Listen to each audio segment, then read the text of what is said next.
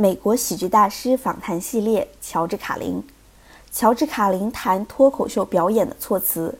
此内容为 George Carlin on Comedy 音频访问的 Words 部分，由 Comedy 翻译小组组织翻译、演播。瑞语。George，当你用一些特定词汇，比如 pussy、bullshit、fuck、asshole、cook 等这类的词时，毫无疑问会让观众爆笑。但是如果把这个段子里的特定词汇删掉，段子依旧可以像原来那样好笑吗？嗯，有些会，有些不会，它取决于这个词在你讲的段子语境中的重要程度。我没办法用一两个例子来解释，但其实就是在某个语境下你说出来了，或者在某个笑话中讲了这样的特定词汇，它会变得超级好笑。在另一些语境，当下的情绪会因为有了这样的用词才更能传情达意。就像你说冲击力，我会想说一些有关冲击力感觉的要素一样。但当语境中的情绪较难理解，或者是较为突出独立的一部分时，这些特定的用词会在段子中变得必不可少。但是某种程度上，如果不使用，段子也还有梗，只不过没那么好笑。为什么我要提“冲击力”这个词？众所周知，这些年因为传奇巨星 Lenny Bruce 那句 “shock”，成了我们讨论这类喜剧时经常会应用到的一个热词。大家经常会说，我们这么做是为了带来冲击力。他们明白，演出能滋养出喜剧效果，喜剧的使命就是让人们出乎意料。所以，冲击力可以说是强化了的意外感。如果你在表达一些东西时想要有冲击力，你可以尝试更有冲击力的做法，以一些会刺激到观众情绪的事件开头，例如幼童性侵，再配合一些画面感，这就是在给人冲击力。这些用词会加强意外感，就像埃及的相片给人的冲击力，但照片本身并没有什么冲击力价值，只是起到修饰作用。这个社会并不是所有人说话都需要加冲击力的词语，但大多数人在私底下会这样强调自己的观点。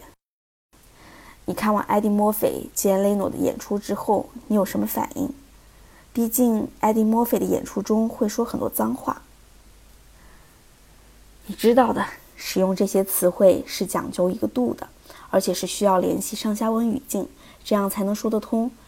我对我的表演有耐心，我会讨论癌症。当我开始讨论癌症时，我会用一些其他的擦边话题作为引子，就类似深水中隐藏的暗香。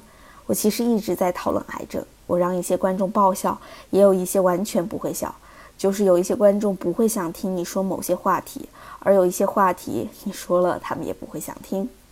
我也讨论过强奸，虽然有人从不讨论强奸这种话题，但我还是说了，并且引起了很强烈的笑声。我想告诉大家，段子的语境以及你怎么用它，你要清楚你所讲的段子语境以及你的意图是没有攻击性的。不同语境和意图下，有些词汇会伤害到观众。从中我能学到些什么呢？我认为一切顺其自然。我认为 Eddie Murphy 作为单口喜剧演员还能年轻并且无拘无束。我的意思是，他是从情景剧到喜剧电影演出出来的。他的表演当然还没有成熟，但是他知道如何控制他想要的氛围，这都是他的经验积累。我觉得用他做例子讨论这样太拘泥于形式了。吉安雷诺的表演就从不使用粗口用词，这也很棒。但我不会选择和他一样的。每个人应该都有自己所擅长的事。没错，我觉着你把你自己的行为准则强加给他人是完全没有必要的。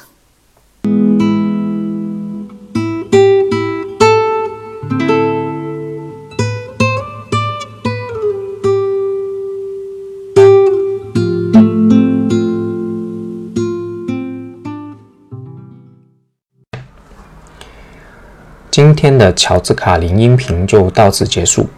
各位如果想听更多关于乔治卡林的音频，可以关注我的公号“牙签的千言万语”，两个“签”都是牙签的“签”，或者在喜马拉雅 APP 关注我的音频专辑《牙签吐槽局》。谢谢各位，Goodbye。